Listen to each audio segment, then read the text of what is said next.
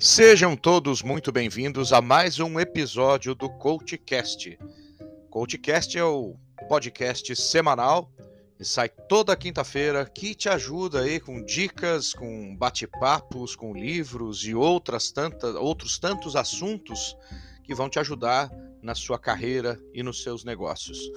E hoje nós vamos falar de um tema que virou bastante relevante, principalmente em tempos de pandemia, em tempos de trabalho remoto e em tempos de excesso de informação. São algumas estratégias para você aumentar o foco e eu fui pegar essas informações lá do Instituto Conectomos.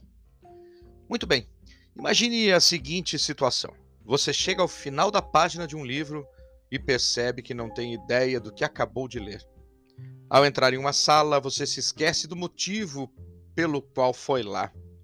E olhando para o seu telefone, você percebe que está rolando a tela há muito tempo. Alguma dessas experiências parecem familiares para você? O que aconteceu? Sua atenção foi perdida e ela vai embora muito rápido. Tanto que, de acordo com uma pesquisa publicada pela revista Science e liderada pelos cientistas Matthew Killingsworth e Daniel Gilbert, podemos estar perdendo 50% do que ocorre nas nossas vidas. Já imaginou? De 24 horas que nós temos, nós estamos perdendo 12 horas todos os dias. E quando esses lapsos ocorrem durante nossa jornada de trabalho, eles não apenas nos incomodam, mas também podem ter consequências no nosso sucesso e produtividade, ou seja, tem tudo a ver com a sua carreira, com o seu negócio. Mas é possível aumentar a atenção? Muito bem. Como você pode aumentar sua atenção enquanto trabalha em casa ou no escritório? Em seu novo livro, Peak Mind, o auge da mente, sem tradução ainda para o português, a renomada neurocientista Amishi Jha trata disso. Ela nos dá boas notícias.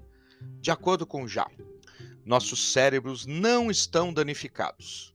Na verdade, ter nosso foco desviado por alertas de e-mail ou mesmo pensamentos alarmantes gerados em nossa própria mente é exatamente o que o sistema de atenção do cérebro foi projetado para fazer. Interessante, hein? E a neurocientista explica ainda que nosso foco se concentra em informações novas e importantes. E acontece dessa maneira desde que os nossos ancestrais detectavam ameaças em seu ambiente. Mas, quando estamos no trabalho e essa resposta do cérebro é acionada pela notificação do nosso telefone, temos que gastar energia mental para direcionar nosso foco de volta para onde precisamos. Pode ser uma conversa ou reunião na qual você precisa prestar atenção, o relatório que precisa terminar ou a nova ideia que deseja refletir.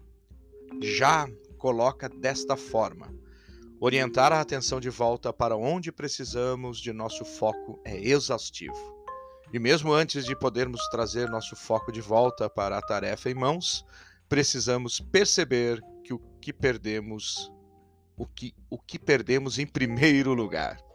Felizmente existem maneiras já apoiadas pela ciência para que possamos nos ajudar. Aqui estão três maneiras que a neurocientista recomenda. Primeira, pare de tentar ser multitarefa. A multitarefa é um mito. O que realmente fazemos é alternar as tarefas. Observe que o termo foco é singular. Ela aconselha: pense no seu foco como uma lanterna. Você o direciona para uma tarefa e em seguida desliga e o move para a outra tarefa, para frente, para trás. Você não está direcionando duas lanternas para duas tarefas simultaneamente. Quando você precisa de todo o seu foco, desligue as notificações e se envolva em uma sequência de tarefas únicas para obter melhores resultados. Se você realmente precisa fazer mais de uma tarefa que exija atenção ao mesmo tempo, lembre-se de que haverá um atraso no seu desempenho. Pense nisso como o custo da reentrada de uma tarefa para a próxima.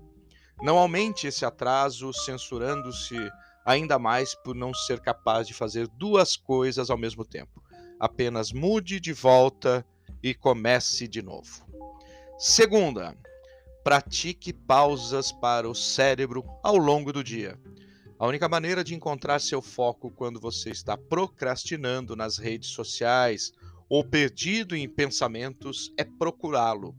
A neurocientista já sugere fazer essa prática curta várias vezes ao dia como uma forma de verificar sua atenção. P. Pare o que está fazendo. A. Aumente a respiração. R. Reflita sobre o que está acontecendo dentro de você e ao seu redor. E E.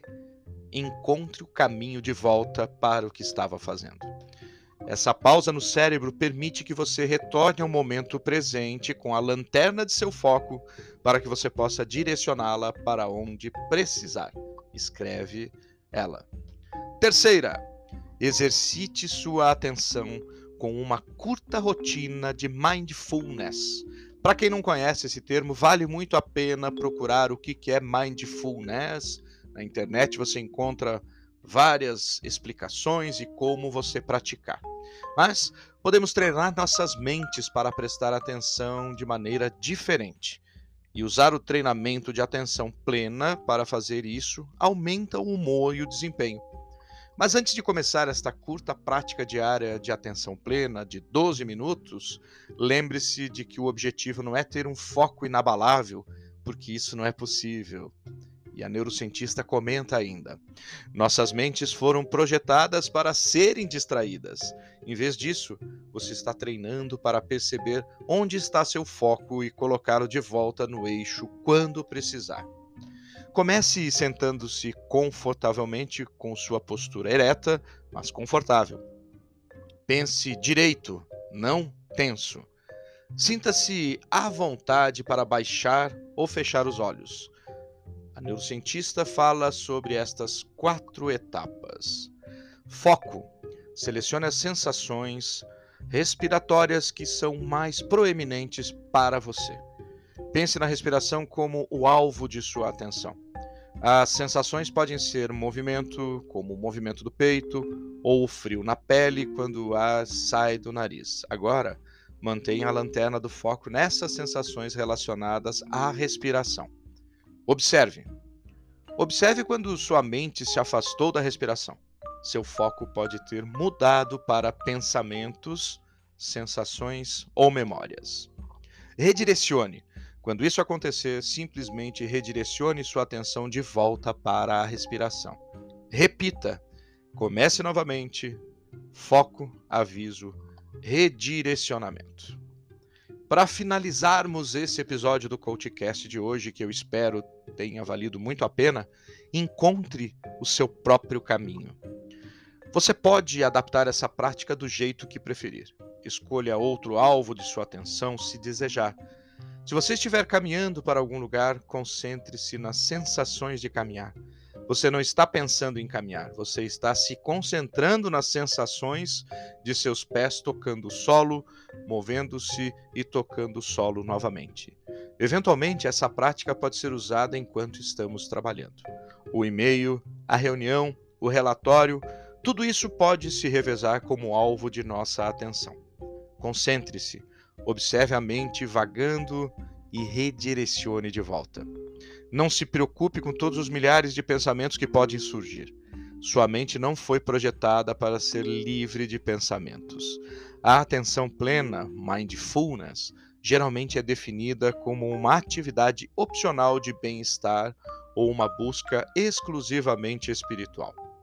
Como revela a pesquisa de Já sobre a ciência da atenção, a implementação da atenção plena em nossa vida profissional tem o poder de beneficiar nosso desempenho, liderança e bem-estar.